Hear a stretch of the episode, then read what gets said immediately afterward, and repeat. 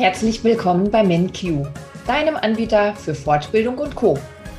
In unserer neuen Serie Lernen, Lernen stellen wir dir verschiedene Methoden, Techniken, Tipps und Tricks rund um das große Thema Lernen vor. Heute ist Franziska Fülling mein Gast. Sie ist meine Kollegin im MenQ Lernmedienteam.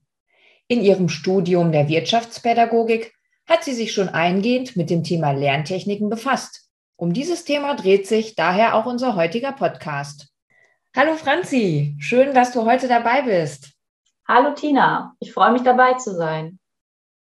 Im Intro haben wir schon vorweggenommen, dass du selbst auch im Rahmen deines Studiums in einer ähnlichen Situation warst, wie es jetzt gerade unsere Teilnehmenden sind. Erzähl uns doch einfach mal, wie es dazu kam und dir dabei ergangen ist. Genau. Ich habe mich damals nach meiner Ausbildung entschlossen, nochmal zu studieren. Und zu Beginn war ich auch erstmal ein bisschen ratlos, wie ich die Mengen an Stoff am besten lernen soll. Im Laufe der Jahre habe ich dann so einiges ausprobiert an Lerntechniken. Und am Ende des Studiums habe ich sogar ein Einführungstutorium geleitet, um anderen Erstsemesterstudierenden zu helfen, die Lerntechniken für das Studium kennenzulernen. Dann bist du ja eigentlich perfekt vorbereitet für unseren heutigen Podcast. Ja, äh, Franzi, wie gesagt, du hast schon auf dein Studium hingewiesen. Beim Studium hattest du ja auch ziemlich viel zu lesen, wie es auch unsere Teilnehmenden hier bei unseren Fortbildungen haben. Wie bist du da eigentlich vorgegangen und hast du hier einige Tipps für uns?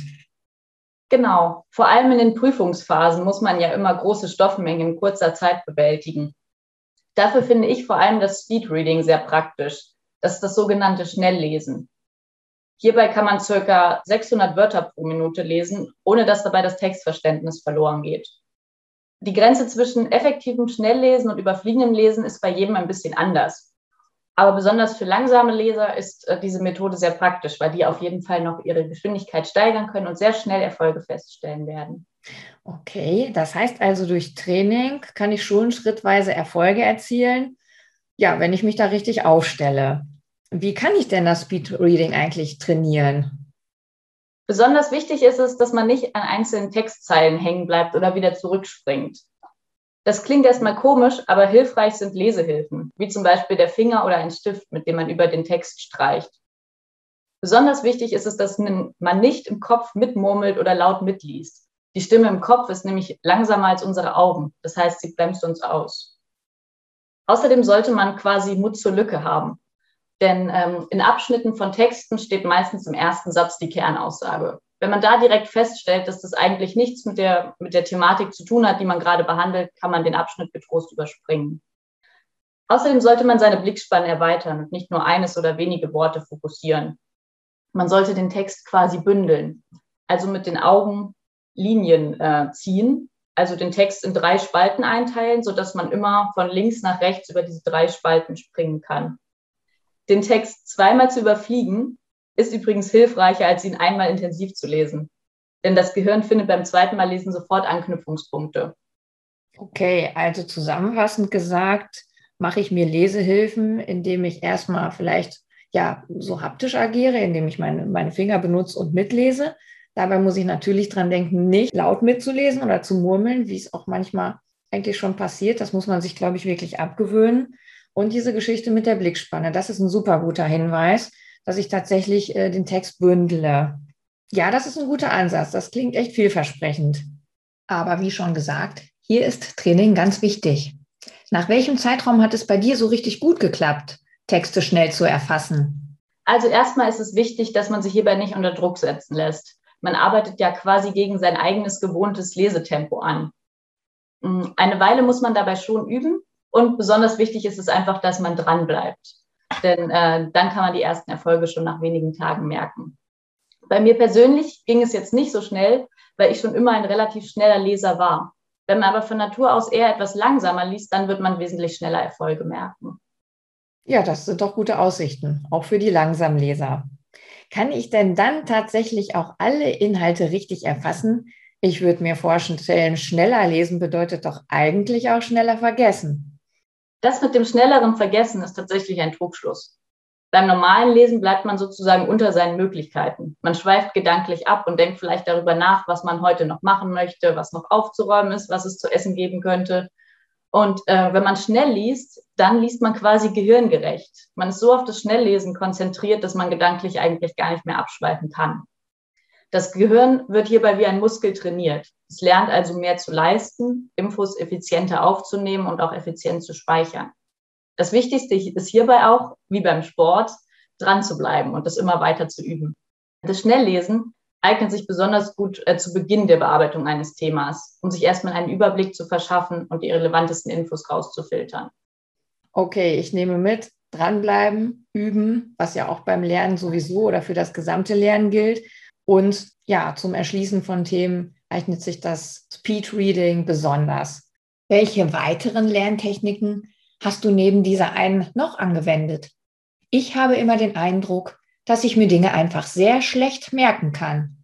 Ich persönlich war immer ein Typ für Organisationsstrategien. Also ich habe seitenweise Zusammenfassungen geschrieben, Visualisierungen gemacht und irgendwann auch Mindmaps erstellt. Beim Schreiben und Konzipieren habe ich dann tatsächlich mehr gelernt als bei dem späteren Durchlesen meiner Materialien. Das ist so ein bisschen wie beim Speedreading. Ich war so auf das komprimierte Schreiben fokussiert, dass ich dabei eigentlich schon gelernt habe mein Kopf konnte quasi gar nicht mehr abschweifen und an irgendwas anderes denken, weil ich so konzentriert auf diese Konzeption war. Ja, ich denke auch, wenn man selber was erarbeitet, erstellt und sich dabei selber auch einfach nochmal auf das Gelernte ganz intensiv einlässt, dann bleibt sehr viel hängen. Auch wieder zu mir, ich bin kein Typ, der gerne in Gruppen lernt. Kann ich dann eigentlich auch für mich selber, mich selber abfragen und ja, wie mache ich das dann? Das kann ich gut verstehen. Lernen in Gruppen hat zwar natürlich auch viele Vorteile, aber wenn man sich in unterschiedlichen Lebensphasen befindet, unterschiedliche Arbeitszeiten und so weiter hat, ist es natürlich auch immer nicht so ganz einfach, das miteinander zu vereinbaren. Ähm, wenn man alleine lernt, ist es besonders wichtig, dass man Selbstkontrolle ausführt. Das heißt, man muss den eigenen Lernprozess immer wieder reflektieren und sich immer wieder fragen, bringt mir das eigentlich was, was ich gerade mache? Und das Lernen sollte quasi im Kreislauf stattfinden der Kreislauf ist immer die Planung, die Durchführung und die Kontrolle des Lernens. Man muss immer wieder sich fragen, macht das Sinn? Sollte ich was anders machen? Und wenn ich was anders machen sollte, sollte man auch die Bereitschaft haben, es wirklich umzusetzen. Das heißt, man muss auch bereit sein, immer mal wieder was anderes zu probieren, wenn man feststellt, dass das zuvor gemachte einfach nicht so effektiv ist. Wichtig ist, dass man sich selber Ziele setzt und die Erkenntnisse festhält, zum Beispiel ein Lerntagebuch führt.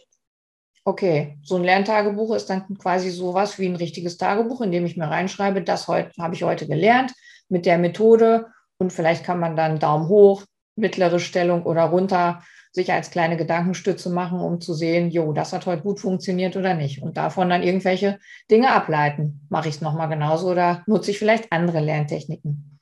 Ja, danke für die Tipps, Franzi.